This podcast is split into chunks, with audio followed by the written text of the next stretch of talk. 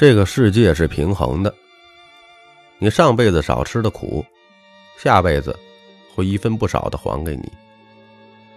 别人亏欠你的，上帝也会一分不少的还给你。同样的道理，你让孩子少吃的苦，社会也会一分不少的还给他。在年老的时候啊，一切的荣誉和金钱。都是过眼云烟，而一个不成器的孩子，足以让你的晚景惨淡。在孩子的教育中，有一个东西是万万不可或缺的，那就是吃苦教育。特别是家里有男孩子的，这个更不能少，因为一个怕苦的男人，注定是没有担当的。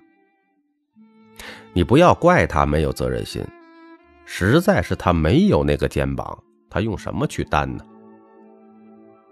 不能吃苦，终究就会让身边人吃苦，而且自己也苦。这样的影响是一辈子的。我看看我们小区的两个老头，我就会有这样的感触。当你看着他们从你面前走过的时候，就会感觉岁月匆匆。人生不过就几个十年呐！啊，我们小区这两个老头啊，其中一个是年轻时候就不能吃苦，一切呢靠他老婆去张罗的。我们都觉得他老伴苦，但是他老伴呢好像没什么感觉，也许觉得这就是命吧。另外一个家老头就不不一样了，那老头啊天天做事儿啊，家里家外的忙活，一家人呢过得滋润自在。那走在外边也是腰杆子挺拔的，受人尊敬。吃苦不可怕，并且劳动让人有尊严。很多人长大之后啊，都成了一副自己都不喜欢的样子。这都是成长的时候从根儿就坏了。而家庭教育，特别是父母的观念，是最关键的。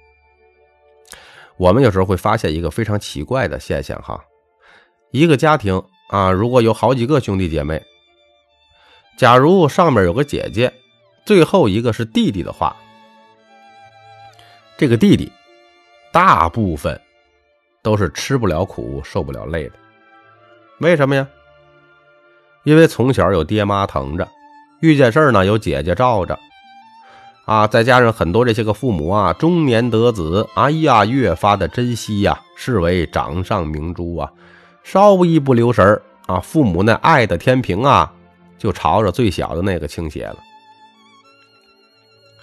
很多的父母是不想让孩子吃一点苦的，自己呢省吃俭用惯着孩子啊，结果把自己的这个人生啊，全部让孩子给绑住了。之前呢，有一个宝妈曾经跟我说：“啊，老公家里有一个弟弟，就是被溺爱的，现在二十六岁了，从来不为别人着想，家里呢条件还不好，公公婆婆呢都是农村种地的，过年呢都舍不得买点好吃的，但是他弟弟自己呢，什么这个苹果手机啊跟风买，这不还出国去玩儿。”还找他们借两万块钱去整鼻子，哎呀，就好多这样的事儿哈。之前啊，他以为是他弟弟不懂事儿，后来才发现都是他爸妈惯的。而且呢，他婆婆还说他从小就这样，要的东西没得到都不行。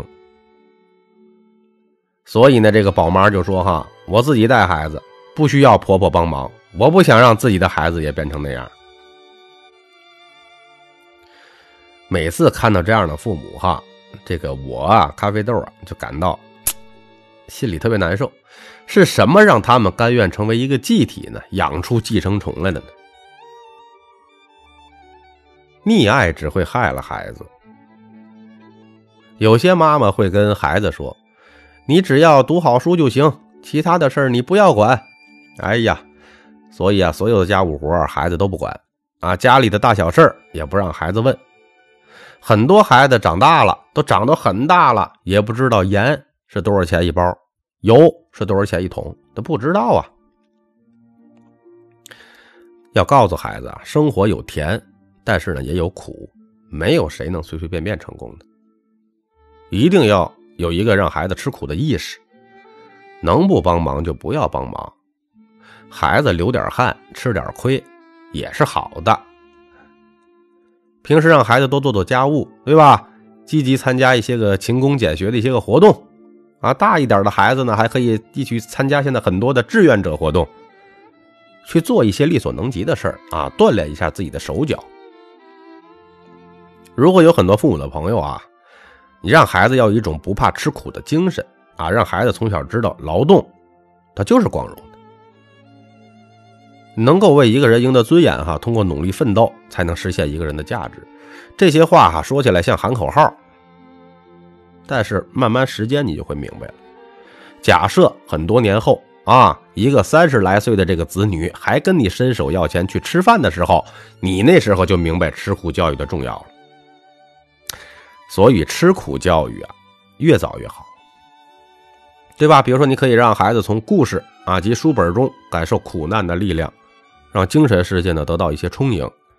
遇到挫折的时候呢，那孩子们不会马上的选择放弃，他以后也能承受住打击呀，对吧？在孩子小的时候讲讲这方面的故事，等孩子大一点了就可以看看书了，比如什么牛虻、钢铁是怎样炼成的，这都是非常不错的书啊。当一个孩子爱上了阅读，那就相当于多了很多很多的老师啊，对吧？不是文字啊，是能接触到更多的思想啊。所以呢，很多这个作为父母的朋友们哈，不仅仅要让孩子感受到你的支持，还有这个无条件的爱，更要你要有为之这个，你要有一些个智慧，你要知道什么呢？爱需要自由的空气，也需要一些放手的勇气，就是这个意思。多了解点苦难挺好的。其实想想我们的人生也是这样的，苦难这种东西啊，你体验的越早越好。人生啊，有一个神奇的苦难守恒定律。苦难是人生的基本特征。每一个人一辈子吃苦的总量，它是恒定的。它既不会凭空消失，也不会无故的产生。它只会从一个阶段呢转移到另一个阶段，或者说是从一种形式转化成另外一种形式。所以啊，你越是选择现在逃避它。越不得不在未来牺牲更大的代价来对付他。当上述这些个教育孩子们都做到了，那么接下来就要告诉孩子“水低为海，人低为王”的境界了。举个例子啊，一只骆驼辛辛苦苦穿过了沙漠，一只苍蝇趴在骆驼背上，还嘲讽着，一边嘲讽一边笑。对骆驼说：“傻骆驼，谢谢你辛苦的把我驮过来。”骆驼不屑地说：“你在我身上的时候，我根本就不知道；你走了，你也没必要跟我打招呼。你根本就没有什么重量，你别把自己看得太重。你以为你是谁呀？”我们再来听第二个故事哈。某一个著名的表演艺术家曾讲过一个故事，他呢。生长在一个大家庭中，相当于一个大家族。每次吃饭哈，都是几十个人坐在大餐厅中间一起吃。有一次，他呢突发奇想，决定呢跟大家开个玩笑。吃饭之前呢，他把自己呀藏在这个饭厅里面一个不被注意的柜子当中，想等到大家找不着他的时候再跳出来。结果尴尬的是什么呢？大家丝毫没有注意到他的缺席，酒足饭饱，大家走了，他才蔫蔫的自己走出来吃了一些个餐汤剩菜。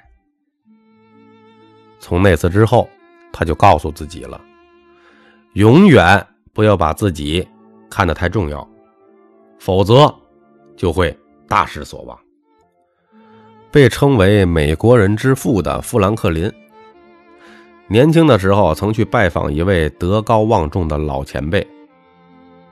那时候他呢年轻气盛，挺胸抬头，迈着大步子。刚一进门，他的这个头啊就狠狠的撞在了门框上，疼得他一边不住的用手在这揉搓，一边看着比他的身子矮去一大截的门。出来迎接他的前辈看到他这副样子，笑笑的说：“啊，很疼吧？可是啊，这将是你今天访问我的最大的收获。”讲了以上几个故事是什么意思呀？圣者无名，大者无形。地低成海，人低成王。鹰立如睡，虎行似病。贵而不显，华而不炫。韬光养晦，深藏不露。路径窄处，留一步让人走；滋味浓时，减三分，请人尝。才高不自诩，位高不自傲。地不畏其低，方能聚水成渊；人不畏其低，故能服众为王。上善若水，水善利万物而不争，处众人之所恶，故几于道。最有力量的人啊，总是像水一样。